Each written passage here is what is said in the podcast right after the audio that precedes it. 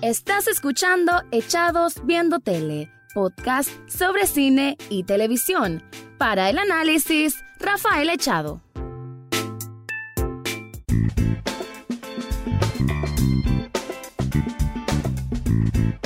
Bienvenido o bienvenida a un nuevo episodio de Echados Viendo Tele, el espacio para escuchar comentarios, críticas, opinión, análisis del mundo de las series y algunas veces de películas. En esta ocasión voy a hablar de la primera temporada de una serie que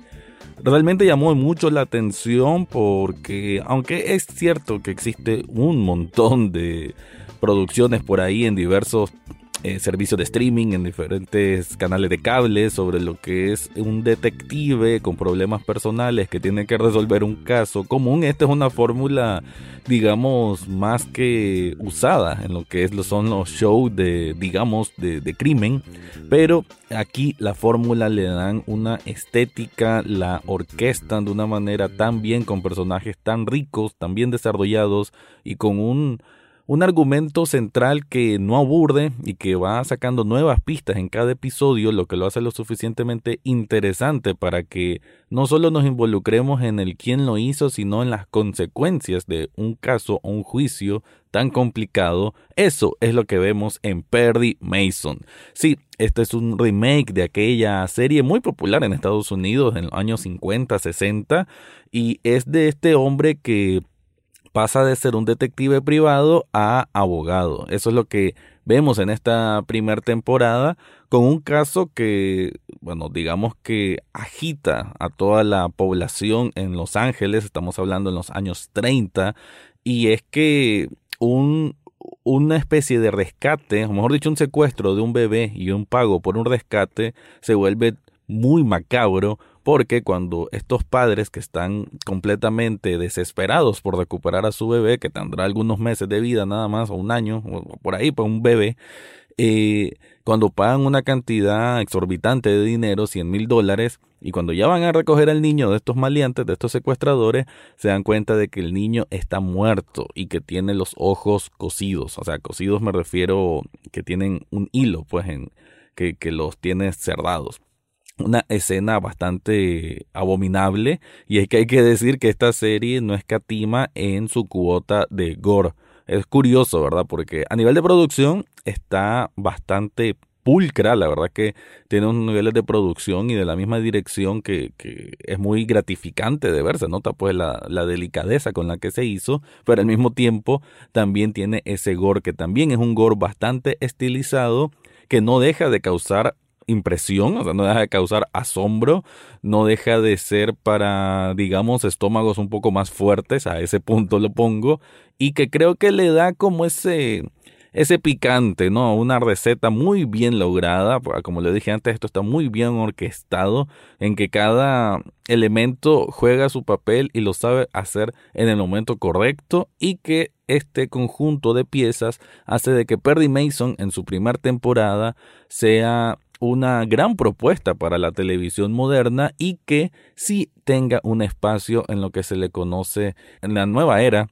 de la TV de prestigio o como le digo yo, TV Premium. Pero bueno, te voy a estar ampliando un poco sobre qué trata, sobre qué implica pues esta temporada 1 de Perry Mason. Tranquilo que no voy a decir spoilers, pero antes te quiero contar algo.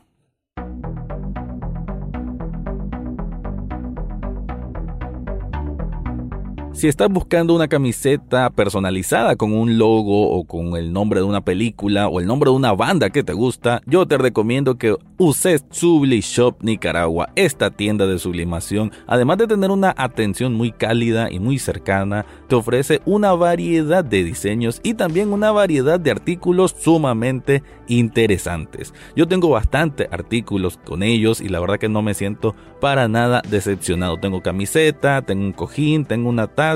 y cada vez están buscando cómo innovarse más y más. Así que en las notas de este podcast te dejo el enlace para que descubras todo lo que ofrecen ahí.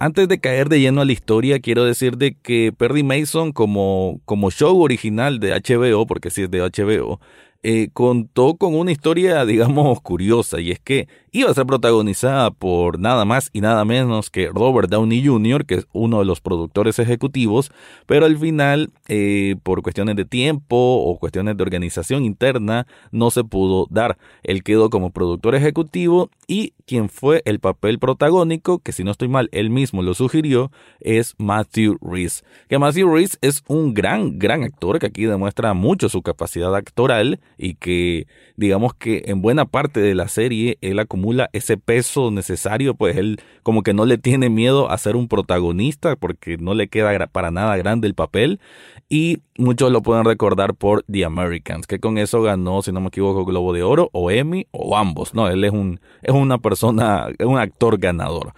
Aquí él hace entonces el papel de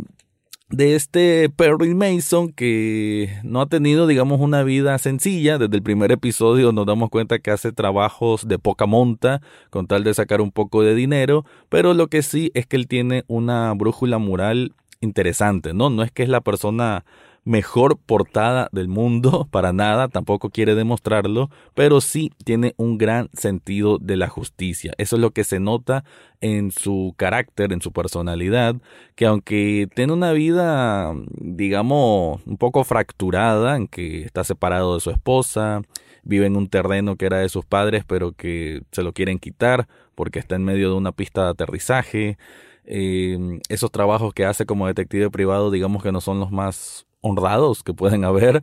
Y eso sí, ayuda a Ivy, que es interpretado por el fabuloso John Lithgow. Muchísimos lo conocemos, gran ganador también de muchos premios.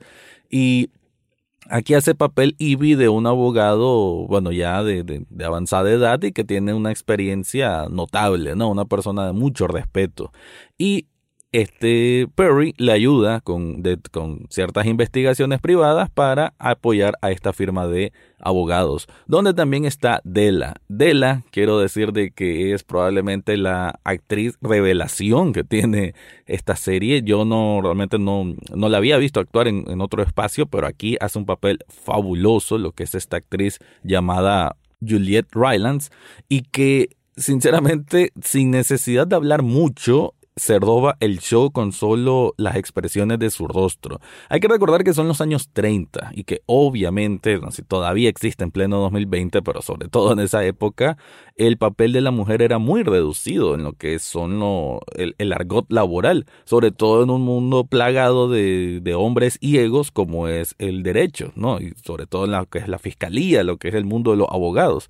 Y ella aquí funge como una secretaria, pero ella se le nota una una ambición, pero una ambición sana en el sentido de que ella sabe que puede aportar más. Sobre todo cuando cae este caso en que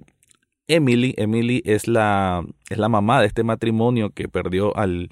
al pobre bebé Charlie, Charlie Dodson. Y este es un nombre que lo van a escuchar mucho durante toda la trama de esta primera temporada porque, ah, como lo dije antes, el caso se volvió lo que conocemos ahora como viral. Paralizó la ciudad porque es un caso espantoso, obviamente, un secuestro y en que matan a un bebé no es algo que ocurre todos los días. Y la serie juega entonces con el cómo la culpa la ocupa la fiscalía porque lo primero que hacen es acusar a la madre porque ella tuvo una relación extramarital y el hombre con el que tuvo esta relación apunta a que él fue el que fraguó este secuestro. Entonces la fiscalía inmediatamente busca cómo resolver el caso rápidamente porque obviamente quedan mal si no lo, si no lo saben resolver. Así pasa con todo caso escandaloso en cualquier parte del mundo. Entonces, la fiscalía hace una cacería de brujas contra Emily. Y Emily, pues obviamente no tuvo nada que ver, que también la actriz que lo interpreta la hace de una manera muy, muy fabulosa, que la conocí por Glow, que jamás creí que iba a tener un papel tan importante en otra serie, pero lo hace y lo hace de una manera excelsa. Y, entonces vemos esa cacería en que Emily se siente obviamente contra la espalda y la pared porque su propio esposo la abandona y tiene que recurrir que este otro gran elemento que tiene esta serie y que genera esta riqueza en cuanto a distintas es como varios hilos que se están moviendo al mismo tiempo y que hacen de que uno como espectador tenga bastante eh, variables que, en las que pensar, en las que ver, en las que inmiscuirse, y es que hay una iglesia, una iglesia que tiene a fanáticos pues muy, muy devotos y está presidida por la hermana Alice, que aquí es interpretada por la actriz Tatiana Maslany, que si no recuerdan ese nombre, ella es la de la serie Orphan Black, que hace también un papel muy muy rescatable aquí.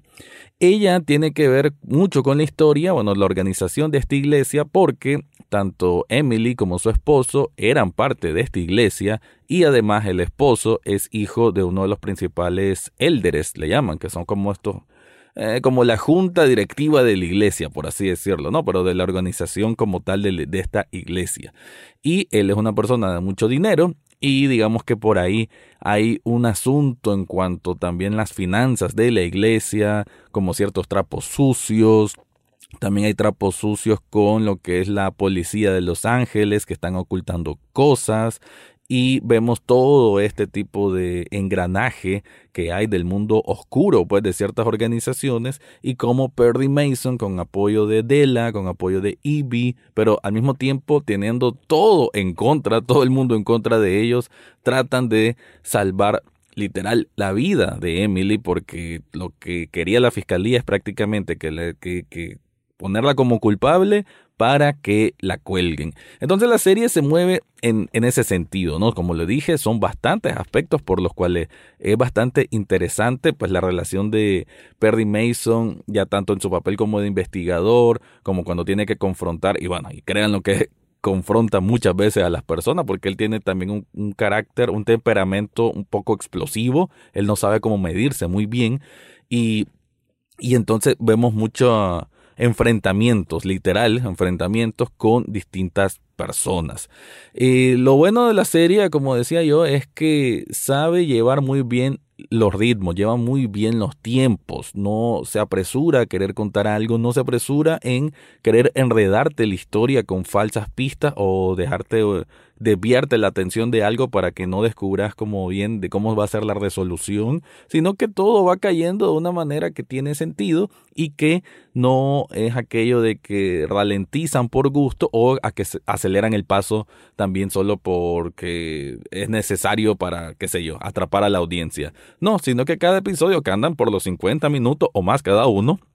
de los ocho que contiene esta primera temporada, sabe muy bien contar la historia. Si quiero decirte que un elemento muy, muy importante que hace de que una escena conecte con la otra o que en sí se sienta como este mismo aura noir, porque hay que decirte que todo el estilo que tiene Perry Mason es noir, por eso, bueno, me gusta tanto. Eh, es también con la música, aquella, aquel piano suave, aquel saxofón, calles oscuras, lúgubres, aquellos callejones, aquella, digamos, desesperanza que se puede sentir en la ciudad, porque estamos hablando de, bueno, casi en, la, en el tiempo de la Gran Depresión o después de la Gran Depresión, pero se siente ese ambiente como como una sensación pesada, densa, ¿no? De la misma sociedad. Creo que por eso es que también la gente se mete tanto en el caso y se escandaliza tanto es por lo mismo de querer escapar de sus propios problemas personales. Y eso, este es un tema que lo dejan muy sutil, pero que ahí forma parte también del, de lo que es el alrededor de lo que trae esta, esta serie en su primera temporada. Y como dije, no voy a decir spoilers, pero